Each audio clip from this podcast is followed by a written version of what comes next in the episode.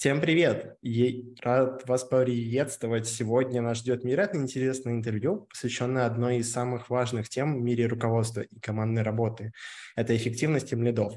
В этом видео мы рассмотрим ключевые аспекты, которые позволят нам понять, как оценивать эффективность руководящей роли, что делать лида действительно эффективным и какие шаги можно предпринять для достижения лучших результатов в, руководителе, в роли руководителя команды. Для меня эта тема особенно интересна, потому что последние полгода я активно погружаюсь в историю темлидства, а также еще это невероятно интересно, потому что к нам пришел невероятно интересный гость. Это Оля Елисеева. Оля, привет, расскажи немного о себе. Привет. Да, привет. Э, спасибо, что позвал на столь интересную тему. А я хочу, если честно, начать с комплимента. Это незапланированная акция, потому что ты так написал классный анонс, что я прочитала и такая думаю, господи, я бы хотела сюда прийти послушать э, эту тему. Э, немного о себе расскажу. В IT я работаю уже 15 лет, и я работаю, на самом деле, в крупном системном интеграторе. Мы занимаемся информационной безопасностью. То есть мы помогаем нашим клиентам бороться на равных с киберпреступниками. И последние 8 лет я уже в руководящей должности. И начинала я с командой, сначала у меня было небольшое дело из 9 человек, так я росла, росла, росла, и сейчас доросла, что возглавляю техническую дирекцию, в которой уже более 200 технических специалистов. То есть у меня уже управление даже не то, чтобы непосредственно специалистами, экспертами, а скорее это управление руководителями. Вот. Э, что еще могу интересного рассказать о себе? Ну, я немного э, в анонсе да, говорила. В прошлом году я закончила MBA, потому что мне захотелось э, как-то чуть больше получить, наверное, структуры и объемов знания про менеджмент, поскольку я осознанно выбрала трек в этом развиваться. Вот. Еще э, тоже писали в анонсе, что я выиграла номинацию «Директор по счастью». Это на самом деле не да, э, такая роль э, появляется в некоторых компаниях. Я недавно видела, по-моему, от Skyeng было тоже выступление, что у них есть компания «Директор по счастью», это есть какая-то специальная, на Западе есть такая роль, есть такая должность. Вот. И я была просто на двухдневной конференции, и там нужно было до конференции подать какой-то свой проект, который бы показывал тому, о том, как в рамках корпорации, компании обеспечивается счастье сотрудников. Но я на самом деле подалась со своим телеграм-каналом, потому что я его как раз создавала в пандемию, когда только началась. И вот мне как раз хотелось делиться каким-то контентом, полезным для руководителей, чтобы они, ну, я не скажу легко, но более комфортно проживали какие-то непростые времена и больше каких-то интересных инструментов с точки зрения управления командами. И вот с этим проектом там было три места, они были равнозначные, ну, там первое, второе, третье. Вот я победила, и у меня стоит, там интересный подарок был, они кресло польская какого-то очень, ну, каких-то или 30-х, или 20-х годов, то есть они покупали релитет, восстанавливали вот такое э, желтое кресло у всех одинаковое. Ого. И вот у меня теперь дома стоит такое желтое кресло, и директор, по счастью, иногда попивает имбирный чай. Вот это интересные факты обо мне, которые интересно, может, в этом выступлении узнать.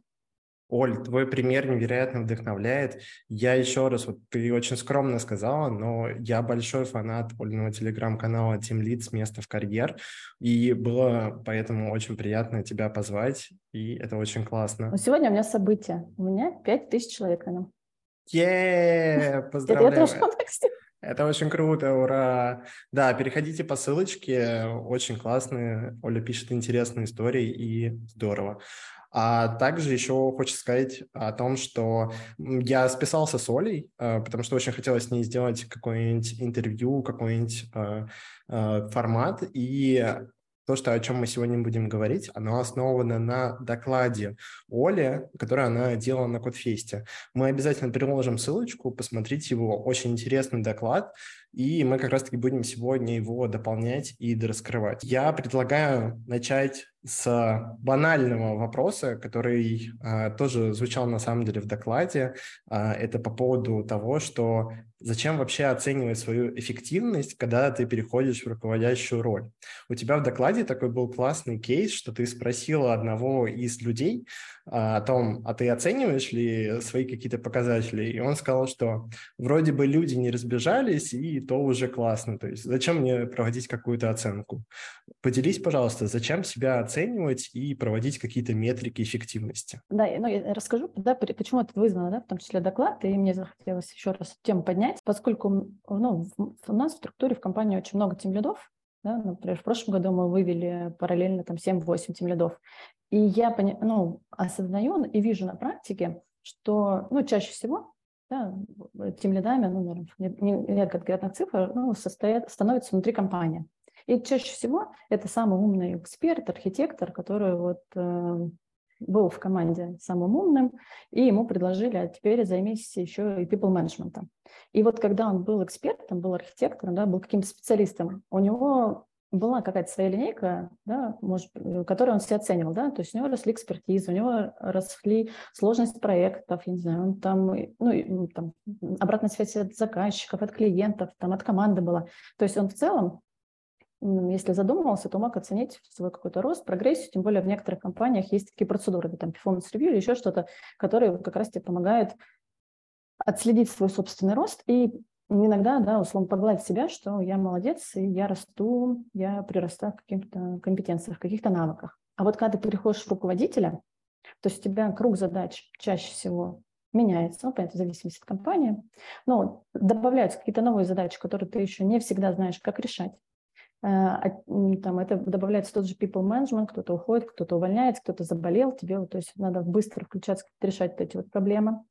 Э, часто руководителю он готов тебе вышестоящий да, помочь, но у него тоже мало времени э, уделить внимание. И получается, что линейка, которую ты мерял себя, когда ты был экспертом, здесь она уже ну, нерелевантна, не подходит. И на протяжении какого-то времени, там 3 месяца, 6 месяцев, люди так или иначе да, начинают задумываться, а справляюсь ли я, а насколько хорошо у меня получается, а на своем ли я месте. И если нет какого-то подкрепления, что, что ты действительно вливаешься в новую роль, начинаешь с ней справляться, то иногда может наступать какая-то фрустрация и желание откатиться назад и пойти лучше делать то, что тебе уже знакомо, понятно. И то есть э, цель моего выступления была не то, что сейчас мы, надо внедрить какие-то инструменты и четко мерить э, всех там, тем лидов или еще кого-то. Это больше именно с точки зрения самооценки. И для тех людей, кому важна да, какая-то опора, на которую ты можешь опереться при переходе в новую роль.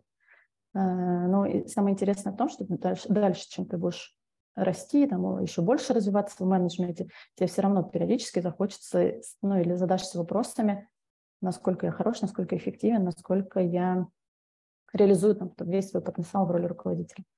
Поэтому я это, ну, хотелось рамки, да, определенные дать, что это не про то, что надо всех там оценивать, вот uh-huh. квалификационные требования или еще что-то. Это именно с точки зрения, когда есть внутренний запрос, и, и часто все-таки, по моим наблюдениям, он есть. Вот э, я предложила несколько осей, по которым себя можно оценивать. По поводу самооценки и запроса ты совершенно права. В том плане, что очень часто наблюдается такая вот история, которая прослеживается про то, что ты как раз-таки сказала, что самый прошаренный становится или самый такой а, ведущий а, тестировщик, разработчик, в общем, кто угодно, а, он становится уже руководящую должность, у него меняются, да, именно задачи, которые он должен делать. И очень часто, вот я на своем примере знаю людей, я не буду называть компании, но люди там, условно говоря, переходят в тех лиды, тем лиды, и они как будто оказываются в море, но они не умеют плавать. Им никто об этом не рассказывает. И очень часто происходит такая ситуация, что даже как будто ну, никто не производит их оценку, и ты совершенно права. Я уверен, этот выпуск, он будет полезен тем ребятам, кто как раз-таки задумывается о том, как начать вообще что-то мерить, свою эффективность, и понимать, что на текущей роли, которая ты сейчас есть, ты делаешь что-то правильное и полезное людям. Поэтому я предлагаю на самом деле попробовать э, сейчас посмотреть на какой-то идеальный вариант, когда а, оценка, допустим, она как бы тебе требуется, и она уже есть в компании, то есть это какой-то уже налаженный процесс. Можешь сказать, пожалуйста, какие-нибудь такие примеры? Именно в разрезе тем лидов, да? Ну, я могу на примере нашей компании, да, тоже да. рассказать. То, что у нас э, в целом для рядов... ну, внутри компании есть процедура performance review, которая несколько раз в год проходят сотрудники. И в какой-то момент, особенно когда вот мы на... начали, начали расти, мы не HR, не отдел обучения, не кто-то. А вот мы именно руководители собрались и такие думали, ну у нас же есть э, какие-то ну, там, навыки, которые мы хотим видеть в сотрудниках, да, и их там периодически оценить, а чтобы как бы вот именно свой рост тоже оценивать через какие навыки, знания и умения. И мы ну, года два назад, наверное, может даже три, за основу взяли MindMap Team Leader, Roadmap, который собран сообществом, да, его можно в общем доступе посмотреть, собрали действительно какие там навыки, знания нужны, которые релевантны для нас, и прям разложили что если ты там начинающий темлит, тебе вот эти вот навыки нужны. Чем больше ты растешь, там появляется дополнительный навык, там стратегическое управление, может быть, даже личный бренд.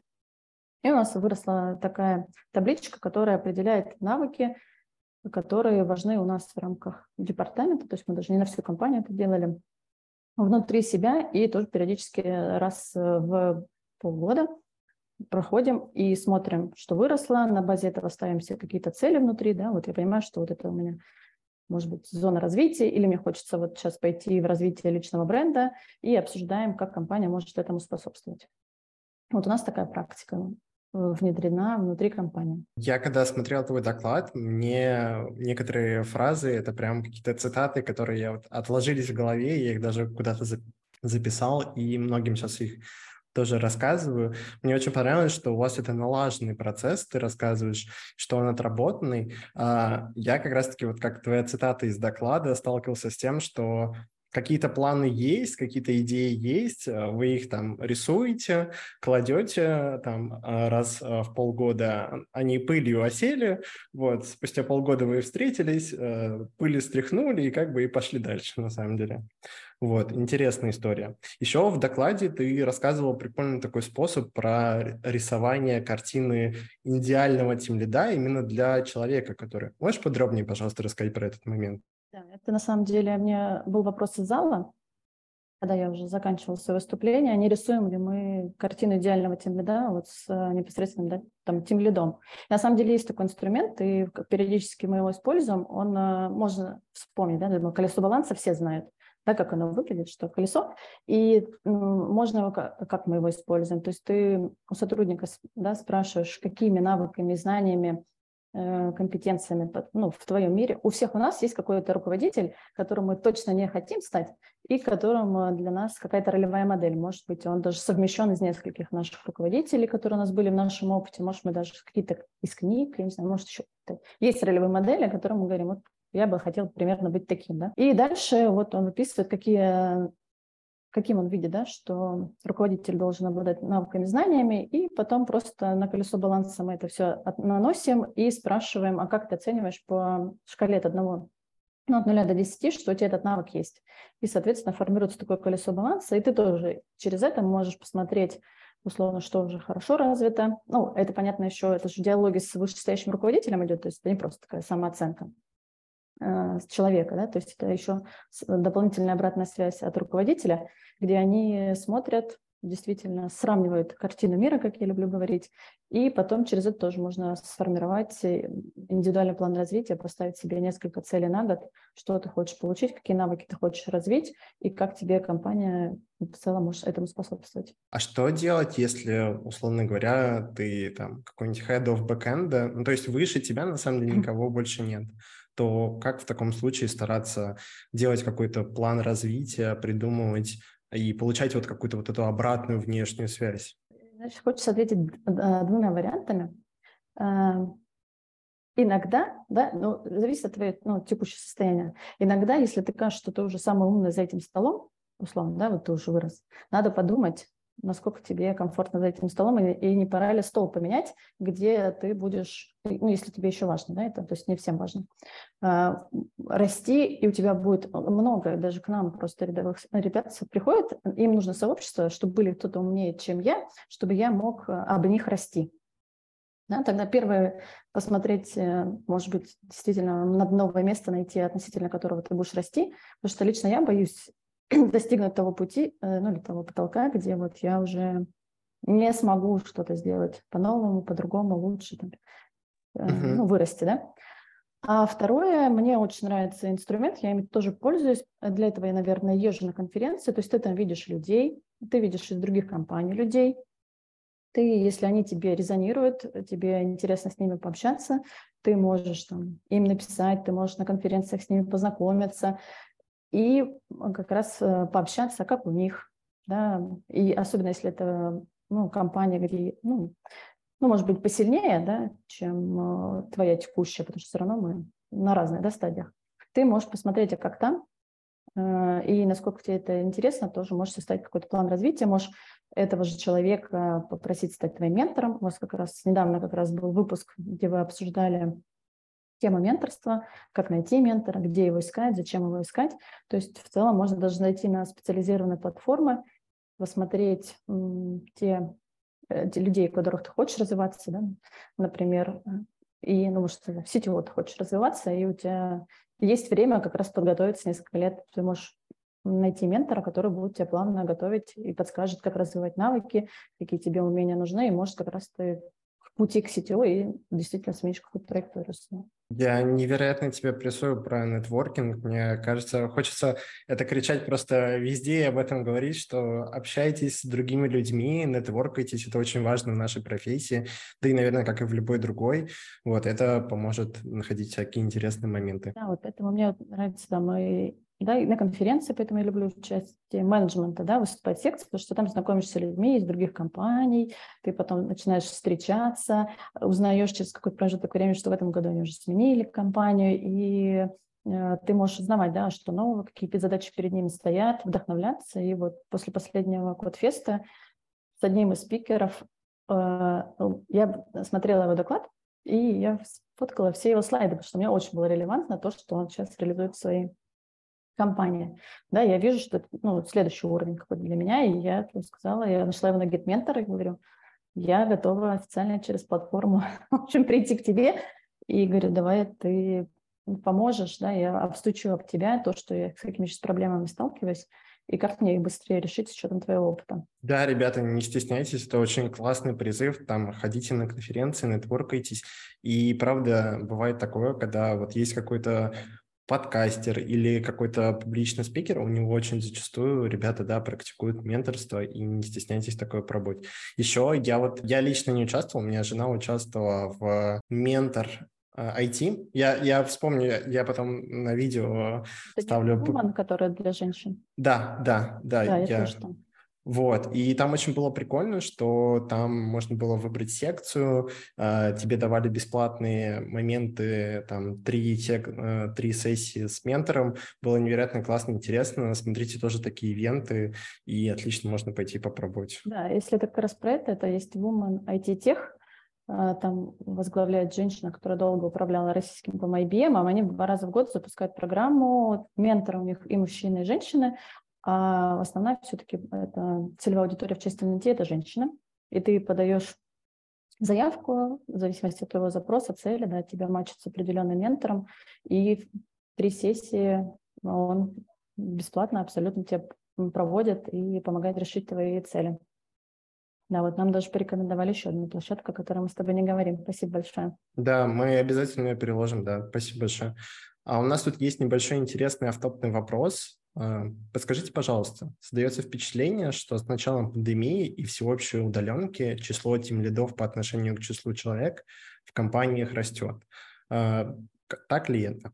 Я могу ну, по своему опыту да, судить, то есть я прям за другие компании индустрии нет. Эм, мне кажется, здесь наложилось, наверное, несколько факторов. Да, может быть, удаленка – это многие ну, несмотря, да, я даже про IT, да, говорю, несмотря на то, что это IT, прогрессивное IT, все равно для всех не всегда комфортно было удаленно работать. А тут просто все люди оказались э, на удаленке, и некоторые, я думаю, что осознали, что на одного тем лида, когда ты, в общем, здесь э, в кабинете с ними сидишь, ты можешь там легко с ними коммуницировать.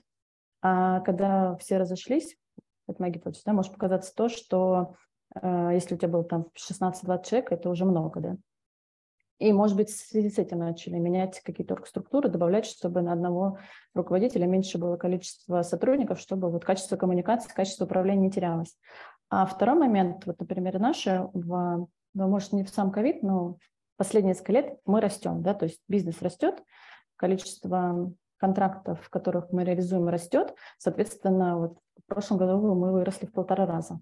А это значит, что ты должен не только людей нанимать, но и взращивать тем лидов внутри или брать из них, которые будут э, всеми новыми сотрудниками управлять.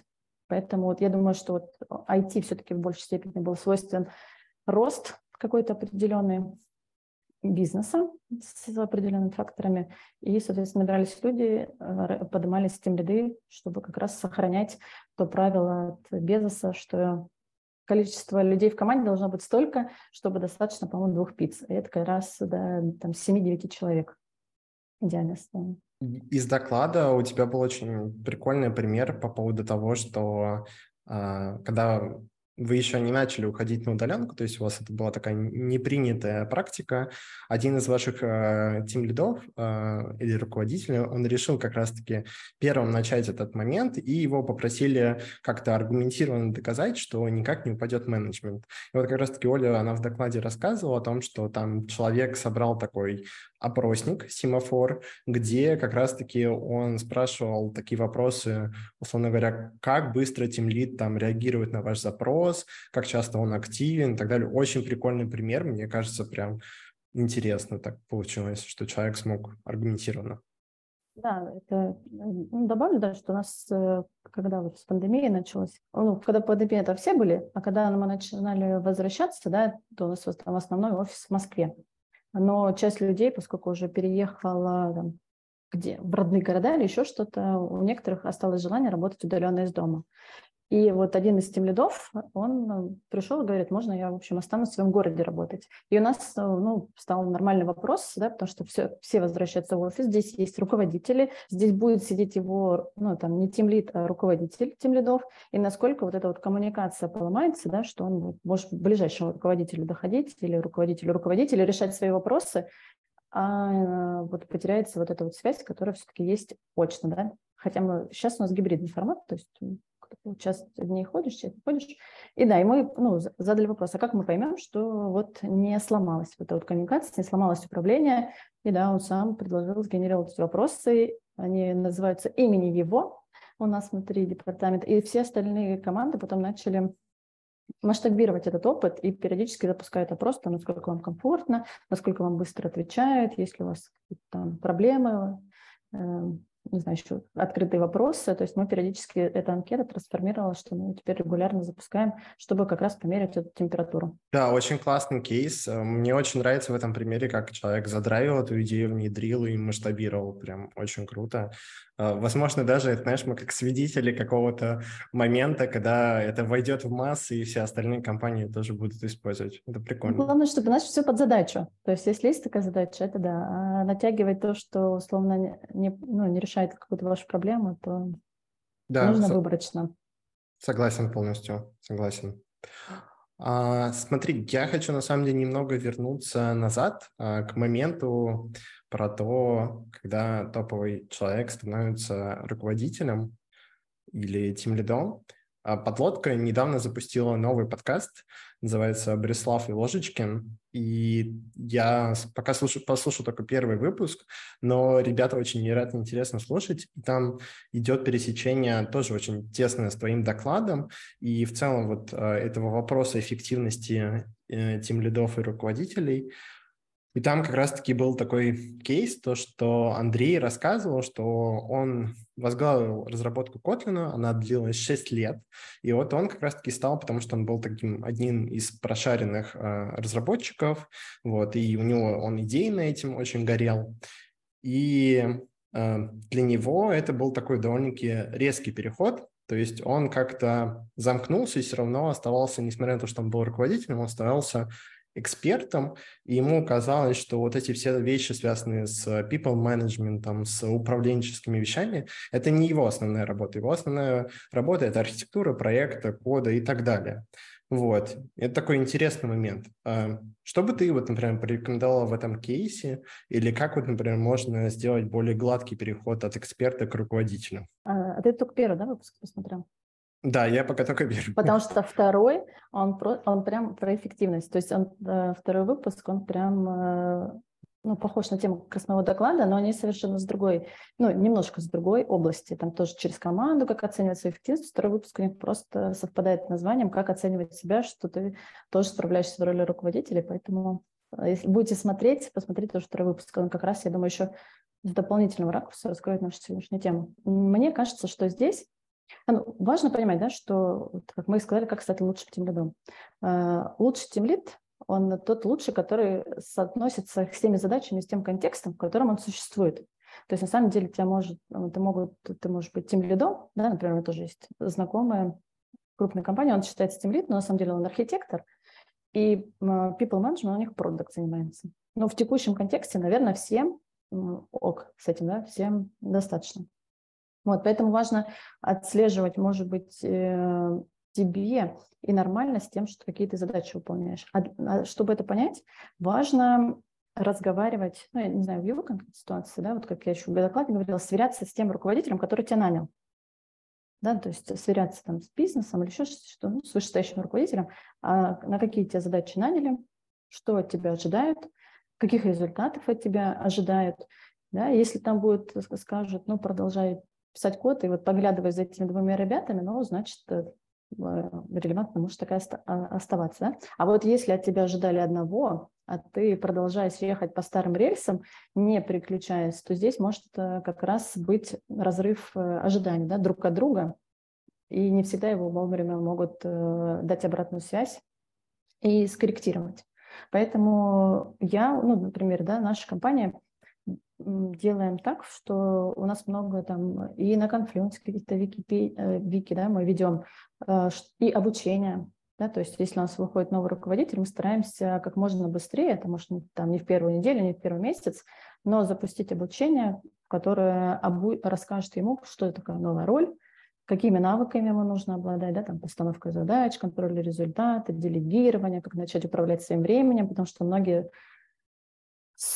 узнают, что у них теперь календарь из полных встреч да, забит. То ты раньше э, какие-то одни делал, ну, может быть, какие-то редкие встречи. А теперь руководители просто во все встречи могут, во все совещания, и ты такой, боже, а когда мне работу работать, потому что у меня теперь встречи. Многие не понимают, да, что встречи – это тоже иногда их часть, если они полезны, важно, действительно, ты там должен быть.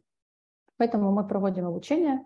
Есть встречи один на один первое время точно раз в неделю между руководителем и новым руководителем, где они как раз обсуждают – какие у тебя ожидания, а, задачный испытательный срок у него есть, где подробно расписано, что тебе нужно познакомиться с командой, понять там а, их квалификацию, если ты, может, до конца не понимаешь, не со всеми сотрудниками взаимодействовал, ну, познакомиться, там, выявить какие-то проблемы. То есть мы составляем э, задачный испытательный срок, чтобы человек понятен был вектор его направления, и через обучение и поддержку руководителя, иногда встреч с HR – в общем, он понимает, что от него ждут, какие ему надо навыки там, наращивать.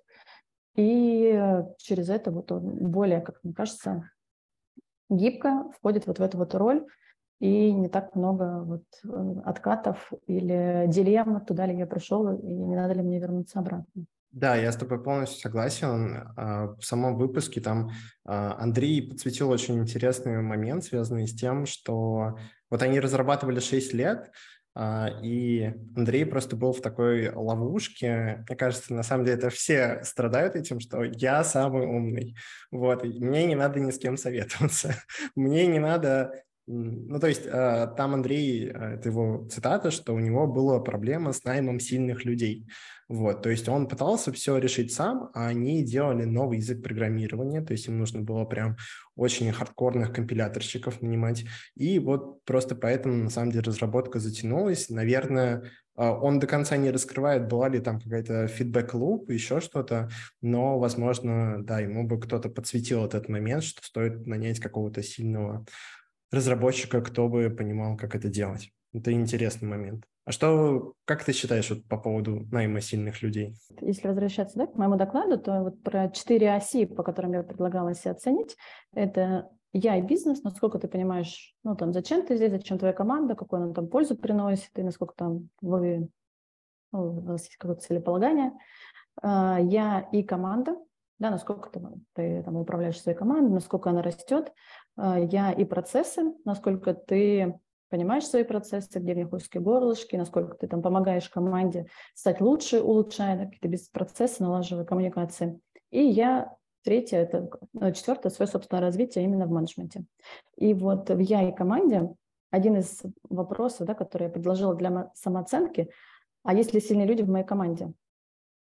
И этот вопрос реально, когда я даже ну, репетировала, там, обстукивала, это был такой резонирующий вопрос, который uh-huh. многих ставил в ступор, потому что здесь может быть несколько, что я боюсь, да, что придут люди в мою команду, они там станут умнее меня или еще что-то там подсидят, ну, у всех разные э, мультики в голове, ну, то есть может страх нанимать ну, умных людей сильно, да, себе в команду.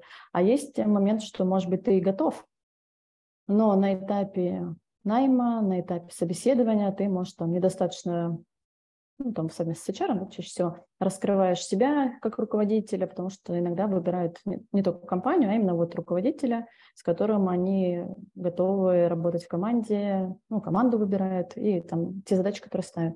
Вот насколько ты сумел заинтересовать того сильного человека, который тебе нужен в команду, и насколько ты вот его смог понять, его потребности и донести, что иди к нам, у нас ты это все получишь. Потому что, да, умных, сильных людей чаще всего достаточно. Ну и в целом в IT все-таки до сих пор я считаю, что это рынок соискателей все-таки, несмотря на все внешние факторы, все-таки люди чаще все-таки выбирают, к кому работодателю идти. И здесь важно увлечь человека сильного, чтобы он пришел к тебе в команду. И вот если ты или боишься, или готов, ну вот на этапе найма что-то не получается, если ты это уже конкретно честно себе ответил, ты дальше уже можешь с этим как-то работать. Также в выпуске подкаста, да, Андрей сказал, что он как бы прошел весь э, такой примерный цикл, и он в какой-то момент научился идеально нанимать очень таких, э, он это назвал э, тоже такой фразой, цитата, это не нормальные, а хорошие программисты.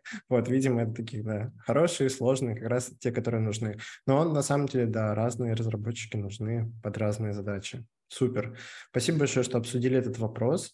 Я предлагаю двигаться дальше. И вот э, ты в докладе очень классно рассказала про инструменты самооценки разные. Можешь, пожалуйста, еще раз сейчас их рассказать э, как-то более коротко? И ребята, да, в докладе их э, чуть подробнее рассмотрят. Ну, то есть я разложила по вот этим вот векторам. Э, и очень часто э, во всех этих векторах есть слово «обратная связь». Э, потому что это способ свериться, да, то есть мы, у каждого есть э, э, представление о себе, и оно бывает разное, кто-то там меньше уверен в себе, кто-то там чрезмерно уверен, и вот и мне нравится, что инструмент обратная связь, оно помогает тебе свериться, да, обратная связь от команды, обратная связь от коллег, а, обратная связь от вышестоящего руководителя, то есть эм, его можно с разных сторон разными способами э, собирать, не обязательно внедрять процедуры, системы, то есть можно просто даже попросите HR собрать, а, соберите, пожалуйста, на меня обратную связь, я хочу через нее свериться и может стать лучше. Да? А, это первый инструмент, да, который помогает. А, плюс я рассказывала, что ретро тоже такой инструмент, который чаще всего, особенно руководителям, они поскольку очень много, ну, там, операционки, движа какой-то или еще что-то, ты иногда бежишь в суете, что-то реализуешь, обязательно в суете, но ты не останавливаешься редко и не присваиваешь себе собственный опыт. Потом такой смотришь назад, такой, а что я хорошего сделал, да? И как раз у нас регулярно перед Новым годом мы собираемся с командой руководителей внутри департамента и, в общем, выключаем все смартфоны, телефоны, почту и просто вспоминаем, проводим такое ретро, а что с нами было, да, что мы сделали хорошего. Э, каждый вспоминает, э, что мы, может быть, начали, но не закончили, что мы, может, начали, но поняли, что это э, и не стоит, что какие-то обстоятельства поменялись. И там, что мы берем с собой там, в следующий год, да, что нам важно сохранить. И это, казалось бы, да, ну, все знают ретро, там все просто инструмент. Ну, но э, по опыту, может, так уже несколько лет проводим, может быть, даже стоит его иногда чаще проводить, вот это вычленение своего опыта, э, вспоминания, да, а что ты хорошо делал, там, человека нанял, там, команду собрал, там, еще что-то такое сделал, ты понимаешь, что ты, в общем, прожил не зря, ты видишь прогресс для себя, прогресс для своей компании, и через это идет присвоение собственного опыта. Вот такой интересный инструмент. Еще, ну, это инструмент мне подсказал, ну, я его знала, но вот он так четко для меня его вспомнил, и я его продолжаю использовать. Женя, который у вас как раз был. Да, Женя. Он тоже на подкасте. Угу. На подкасте вы рассказывали, да, кто такой Тимлит. Он такой, Оля, мне помогает дневник достижений. Ну, то есть это тоже, да, то есть ретро это вы с командой вспоминаете, а тут периодически можно самому себе писать, э, что ты сделал, что у тебя получилось, э, может быть, э, что может в следующий раз еще лучше сделать. Ну, в общем, ты фактично пишешь, вот я сделал то-то, то-то, то-то, то-то, и в момент, когда ты хочется тебе какой-то поддержки, момент фрустрации, ты можешь открыть дневник, вспомнить и пойти э, смело дальше. Поэтому дневник достижений – решение многих вопросов. Мне кажется, еще дневник достижений очень классный в том плане, что вот э, все вот эти практики 360 э, или сбора обратной связи зачастую Э, очень тяжело создать именно культуру заполнения. Обычно люди прощелкивают какие-то циферки, но вот именно комменты э, все очень не любят заполнять, потому что не могут найти на это время. И вот, э, вот этот дневник достижений, это помогает собрать некий план-факт, когда ты, например, хочешь прийти и сказать, что вот, ребята, смотрите, я вырос, я сделал то-то, то-то, такие-то у меня были интересные проекты, там я зафичелидил, тут мы запроектировали архитектуру и так далее. И это очень помогает да, составлять какую-то фактуру перед тем, когда ты хочешь повышение там, или повышение зарплаты, ну или когда Оля сказала, что тебе просто стало грустно, это со всеми бывает, это нормально, и ты решил себя так поддержать. Вот. Это такой хорошая идея. А еще это очень помогает вот на собеседованиях э, в зарубежной компании. Э, очень часто любят, такая есть техника, называется STAR. Э, это когда ты описываешь ситуацию, рассказываешь, какая задача перед тобой стояла, какой то экшен предпринял и какой результат компании пришел. И вот это тоже очень помогает вообще вспомнить все, что ты делал для компании, и это как-то сформировать такие интересные кейсы. Советую всем копить свои достижения. Рано или поздно они вам пригодятся. Или действительно для какой-то аргументации, повышения, собеседования, и для самих себя. Ты еще вот про инструменты оценки, такой интересный инструмент в докладе рассказывала. Он мне напомнил матрицу Эйзенхауэра, вот, это где там, знаешь, это приоритиз... Э, приоритизация бэклога, где там mm-hmm. типа а, важно срочно, а, не важно не срочно, вот, и так далее. Можешь подробнее рассказать про этот инструмент? Это, наверное, про окно Джахари, да, рассказала? Да, да. Да. Ну, это такой инструмент, э, в целом я его почерпнула из психологии, э, что у тебя есть то, что ты сам про себя знаешь, и это знают другие. Да? То есть у нас строятся тоже как координаты такие, то, что ты знаешь, и другие. И вот первый квадрат, что ты знаешь про себя, и другие знают про себя. Ну, кого не спроси, не знаю. Все говорят, что Гриш коммуникабельный, классно анонсы пишешь. Ну, это факт для всех, да? Никто в этом не сомневается. Это одно. Второе, например, что ты про себя знаешь, но другие не знают. Ну, то есть у нас есть какие-то там свои секреты, которые нам, может, там, не со всеми вы готовы там делиться. Это тоже ок. Есть э, другой квадрат, который ты не знаешь и другие не знают это чаще про то, что в стрессовой какой-то ситуации, ну или какой-то новой для себя ситуации, ты можешь, да, обычно как ты себя поведешь, или что ты будешь делать. Ну, ты не знаешь, ты не был в этой ситуации, ты можешь предположить, а по факту там твой организм, там гормон или еще что-то, ну, вообще по-другому, да, или как-то жизнь уведет так, что ты, в общем, по-другому начнешь вести и сам про себя ну, никогда бы об этом не подумал. А я как раз делала свой акцент, что есть Четвертый квадрант – это слепое пятно. То есть это когда ты про себя не знаешь, а коллеги знают. Казалось бы, что мы про себя не знаем. Но на самом деле таких э, много случаев, их как и в сторону плюса можно отнести, так и в сторону минуса.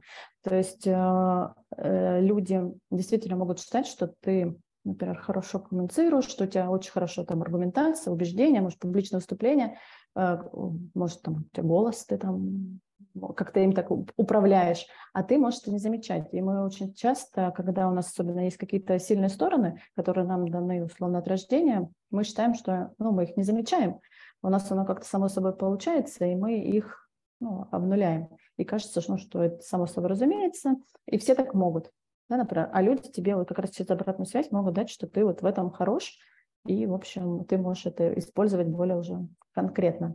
Но могут и быть другие стороны, да, то есть ты, человек может считать, что он какой-то инициативный, он там на любых встречах э, там, задает какие-то кучу вопросов, ну, что-то такое делает, э, ну, то есть ему не все равно, а люди, может, уже начинают его избегать, потому что он считает, что он там каждую бочку затычка, он типа, только накинет на вентилятор, и дальше ничего не произойдет, и он там не возглавит какую-то активность, не пойдет реализовывать. Да, то есть ты, с одной стороны, считаешь, что ты вот так проявляешься, а люди, и там, это уже не какой-то один человек, например, вот у них сформировалось такое мнение, и это же может уже влиять и на компанию, на тебя, тебя уже например, на встрече начинают.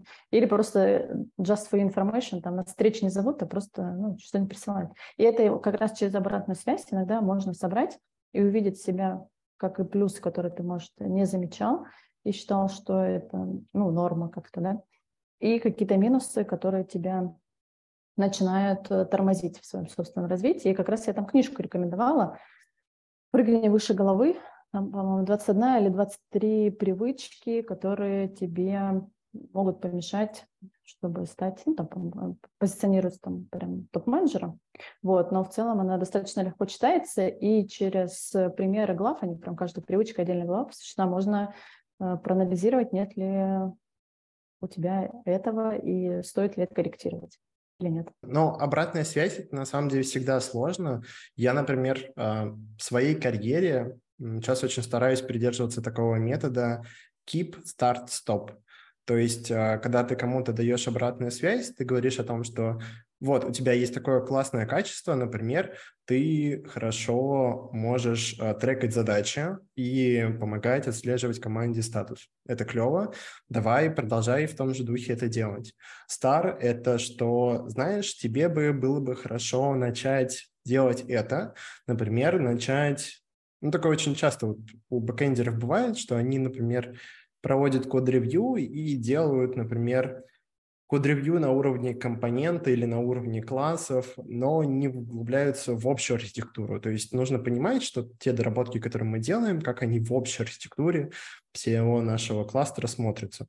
Вот, и тоже так давать. И стоп – это когда, вот э, как э, Оля сказала, что человек там, бочка, как затычка во всех бочках, вот, и хочется сказать ему, что там, поумерь свой пыл, давай стараться слушать лучше других. И вот такая вот методика keep, start, stop, она на самом деле, ну, на мой взгляд, очень эффективна. Она позволяет не скатиться в этот э, shit-сэндвич, вот, когда там ты похвалил, поругал и похвалил, ну, вот, тоже. Там пишите, ребята, какие вы инструменты используете для обратной связи. Интересно будет почитать.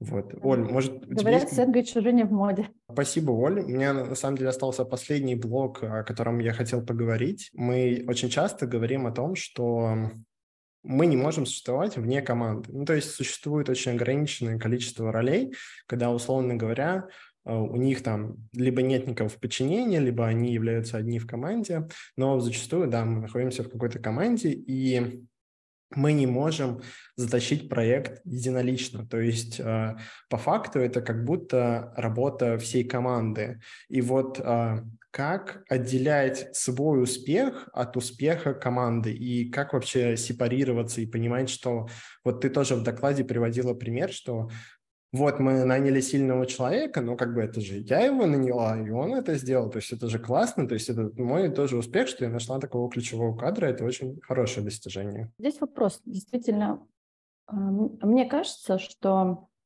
не всегда стоит прям отделять. Да, мне кажется, просто как раз рассказывала кейс, приводила, что у меня, э, пока я докладывала доклад, мне действительно пришла смс от одного тем лида, который сказал, типа, а где здесь я? В общем, моя команда, мне кажется, и без меня уже работает. И мне кажется, этот вопрос возникает, когда вот ты э, другие инструменты не использовал себя, чтобы не писал дневник, дневник достижений, что ты вот это вот все сделал, привело к общему результату. Но мне кажется, да, результаты руководителя – это результаты всей команды. А факапы команды – это факапы непосредственно руководителя. Поэтому здесь действительно важно, если стоит такой вопрос, присваивать все результаты, но и понимать, да, что ваши действия к этому привели. Да, то есть, может, вы действительно набрали сильную команду, или она существовала, вы пришли, такие все в стороне несколько месяцев простояли, она продолжала работать и, и без вас хорошо.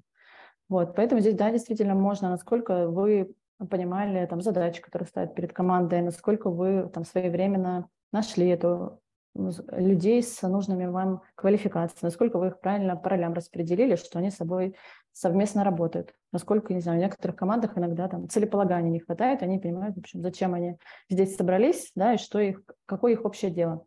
Объединяет это как раз, в том числе, может быть, задача руководителя дать им вот это вот то, ради чего они собира- собрались, напоминать э, и совместно управлять вот этой да, деятельностью. Поэтому, да, важно понимать, что команда – это чаще всего результат работы руководителя, потому что он собирает, развивает, наним... выбирает нанимать сильных людей, или команда с ним деградирует, потому что он боится нанимать сильных людей, а нанимает только новичков, да, насколько он э, обеспечивает там, погружение новых сотрудников, насколько у него там процессы, может, там, ну, в нужной для их команды описаны, чтобы не было так, что в некоторых командах есть специалисты, которые не хотят, например, делиться знаниями, и у тебя есть всегда риск, а если он уйдет, что будет с твоей командой? Как ты вот этот вопрос решаешь? То есть, ну, один из э, продуктов да, руководителя – это его команда. Поэтому насколько ты ей управляешь, вот тут и стоит искать э, ну, не надо, я думаю, не надо прям сепарировать, если ты понимаешь, что ты вкладываешься в эту команду, а вот насколько она классно работает и вместе достигает тех целей, которые от вас ждут, вы сами себе поставили, вот это вот э, крутой результат, который можете посмотреть. Это, наверное, знаешь, как эти картинки, когда там показывают, что там босс – это тот, кто там на камне стоит и плеткой бьет, а руководитель – это тот, кто лидер, он помогает всем вместе толкать камень на вершину до горы. А вот ты э, сейчас рассказывала про деградацию команды, то, что она может деградировать. А в чем это проявляется? Это какие-то метрики можно посмотреть, например, там команда стала медленнее делать задачи, там, ну, то есть медлен... меньше story-поинтов, меньше time to market, ну, в смысле, он, наоборот, увеличивается, да, и так далее. Ну Можешь ну, да, поделиться? Это про это. Это примерно поэтому, ну, в зависимости от той, э, ну, то есть, я же говорю, изначально команда для чего-то существует. Там, тестировщики для одного, там, разработчики для другого, аналитики для другого, то есть они свои функции выполняют. И очень часто об этом тоже много на конференциях говорят, что если ты ну, боишься нанимать себе, в том числе сильных людей, ты нанимаешь, э, ну, это неплохо нанимать новеньких людей, у тебя команда должна быть сбалансирована, чтобы достигать тех результатов, которые э, перед вами стоят. Но когда ты, и даже про менеджеров ты говорят, что тем ты там слабее нажимаешь, нанимаешь, тем у тебя команда спускается до все ниже и ниже уровня, и у них нет вот, об кого расти, каких-то вот ролевых моделей у них нету, и постепенно, да, там не на утро, понедельника, да, команда раз и просела. А постепенно, если там качество сотрудников, э, качество их обучения, качество их роста снижается, то в какой-то момент у тебя действительно может оказаться так, что у тебя слабая команда, которая уже не справляется с теми задачами, которые у них стоит, и в части скорости, и в части качества, и других критериев, которые там, релевантны для этой конкретной команды. А что в таком случае? Это как э, всю команду увольняем, выгоняем? Или есть какие-то способы им помочь и как-то снова замотивировать, задравить ребят? А, ну, тут, знаешь, замотивировать-то можно, но у тебя еще есть харды, да, которые тебе нужны, да, то есть если у вас какие-то компетенции просели, то здесь, скорее всего, ну, прям, говорю, э, менять, но, значит, надо ее привносить Э, наполнять да, свою команду теми компетенциями, которые тебе нужны. Ну, значит, надо нанимали э, там, джунов, может, даже какой-то экономической эффективности, да, а вы поняли, что вы просели, ну, значит, если вы э, хотите сделать качественный продукт, значит, надо потратиться и нанять эксперта-архитектора, который, в общем, залидирует. Может, таких несколько людей надо нанять, может, надо в соседнюю команду сходить и оттуда изъять э, специалиста, если там тот проект тоже это позволяет, и там какая-то есть внутренняя приоритизация между активностями. То есть мотивировать можно, но если нет э, хардов, которые реализуют эти задачи, то есть или вкладывается обучение, ну, там, рост и получить там через полгода, но для, для бизнеса может уже это быть слишком поздно. Или наполнять нужными квалификациями кадрами. Другого, я не знаю, может вот. быть, ты Да, знаешь. У меня, у меня есть э, интересный пример. Вот ты сказала, что наполнить человека в вашу команду, но я вот сталкивался с такой практикой, когда отправляли это, мы называли это тревелер, то есть берется, например, человек, например, фронтендер, то есть у вас есть большие команды, их несколько, и вы его отправляете, например, на 2 на спринта в другую команду, он там, условно говоря, у него выбирается какой-нибудь бади, и они вместе там смотрят над общими практиками, ему там помогают там поревьюиться и так далее. Это когда у вас, например, в команде только один фронт, вот, и он как раз-таки у вас просел, там, не справляется, и обычно так люди возвращаются, они более замотивированы, вот, они там получили какой-то вот драйв а, экстремального программирования, когда ты там парно делаешь. Вот интересно, да, если у вас позволяют ресурсы, можно попробовать. А у меня на этом, на самом деле, Оль, с вопросами все. Ребят, кто нас смотрит, а, самое время задавать вопросы. Если вы с нами в Zoom, то не стесняйтесь делать raise hand. Вот, это будет явным сигналом о том, что вы хотите задать вопрос. А также переходите просто к нам в Zoom для того, чтобы сделать совместную фотографию с iPad, с кошкой, кружкой и всем чем угодно. Вот, а, но у меня прям впечатления невероятные. И у нас есть вопрос. А, вопрос звучит так. А, когда ты лидишь дирекцию в 200 человек, появляются ли амбиции подсидеть SEO? Нет. Ну, во-первых, мне еще до SEO некоторых уровней, но нет. Хороший вопрос, но честно отвечаю на себя нет, потому что, ну, во-первых, я начала лидить 200 э, человек только начиная с Нового года, и э, передо мной сейчас столько нового неизведанного стоит, да, ну, то есть мне кажется, что ты начинаешь ну, задумываться, о каком следующем уровне, когда ты уже достиг какого-то действительно определенного потолка в текущем контексте. А поскольку я начала это делать вот, э, только полгода, я еще здесь не, не, не реализовала весь свой собственный потенциал. Вот, но и, ну, нет, пока нет. Спросите меня через у меня просто есть э, ну, такой замеченный эмпирическим путем, опытным путем. Где-то каждые два года я все-таки где-то перехожу на новую роль, на новую должность. Поэтому можно мне через полгода, полтора года спросить. Может быть, я подумаю, что дальше, но пока нет, что у меня здесь есть свои новые интересные задачи, которые хочется тащить, затащить. Оль, спасибо тебе за ответ. А, да, очень. И спасибо большое за вопрос, очень интересно. Я больше вопросов не вижу. Наверное, на самом деле сегодня четверг, все устали, потому что завтра, наверное, у многих какое-нибудь демо, окончание спринта и так далее. Вот, ребята, большое спасибо, что вы нас смотрели. Я предлагаю тем, кто с нами в Zoom, там, не стесняйтесь, включите камеру, возьмите что-нибудь. Вот у меня, смотрите, есть iPad с тигром и крыжовником. Вот и можно сделать совместные фотографии, и мы такие типа, е мы знаем, как делать эффективность э, тем лида и улучшать, е это было очень круто, здорово. А, Оль, хочу сказать тебе невероятно большое спасибо. Твой пример невероятно вдохновляет и заряжает. Было очень интересное интервью. У тебя очень классный доклад. Я желаю тебе успехов в твоей спикерской карьере и в твоей просто профессиональной карьере.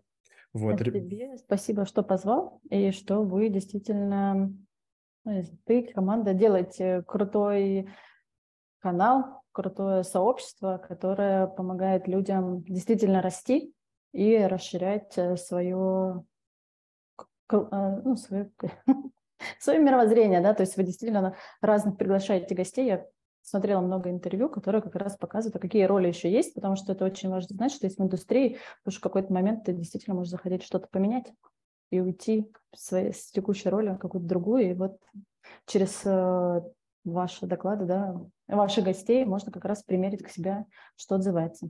Да, спасибо Поэтому тебе спасибо. большое. Вот, еще раз спасибо тебе за интервью, спасибо, ребят, кто смотрел и писал комменты, было невероятно классно. Вот, э, ждите, я скоро смонтирую этот ролик, и он появится. Вот, Оль, э, еще раз спасибо, всем тогда хорошего вечера, и еще услышимся. Всем пока-пока.